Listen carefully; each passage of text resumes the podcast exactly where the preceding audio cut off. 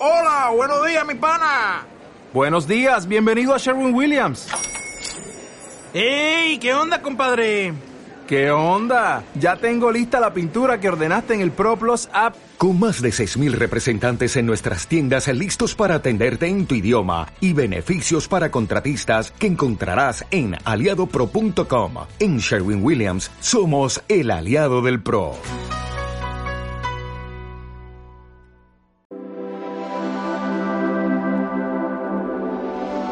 En Don Juan Tenorio escuché por primera vez la palabra de hoy.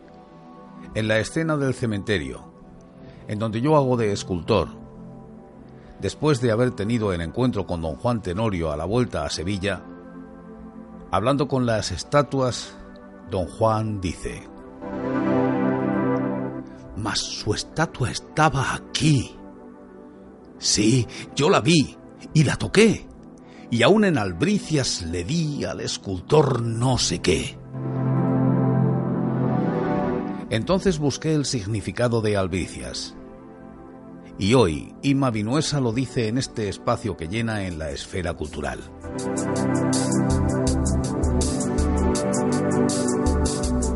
Albricias, de Atrapapalabras, de Ima Vinuesa.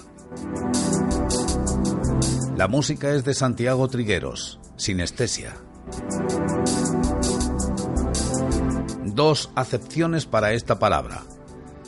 Primera, regalo, favor dado al que trae la primera noticia de una buena nueva. Y la segunda, expresión de alegría, regocijo, contento. Se sabe que quien traía malas noticias vestía comúnmente con ropas oscuras y venía apesadumbrado, y con razón porque muchas veces se le cortaba la lengua o lo mataban. Esta costumbre inhumana fue la que hizo nacer la expresión matar al mensajero. Por el contrario, el mensajero que traía buenas noticias solía vestir de blanco y venía alegre y contento ya que éste recibía regalos y dones. Albricias procede del árabe bisara bisra o busara, buenas noticias, regalos que se hacían a los que las traían. Los lingüistas tienen dificultades en seguir la evolución histórica de albricias, aunque es una palabra muy antigua de la lengua castellana. Aparece en el Cantar del Mío Cid y en Gonzalo de Berceo.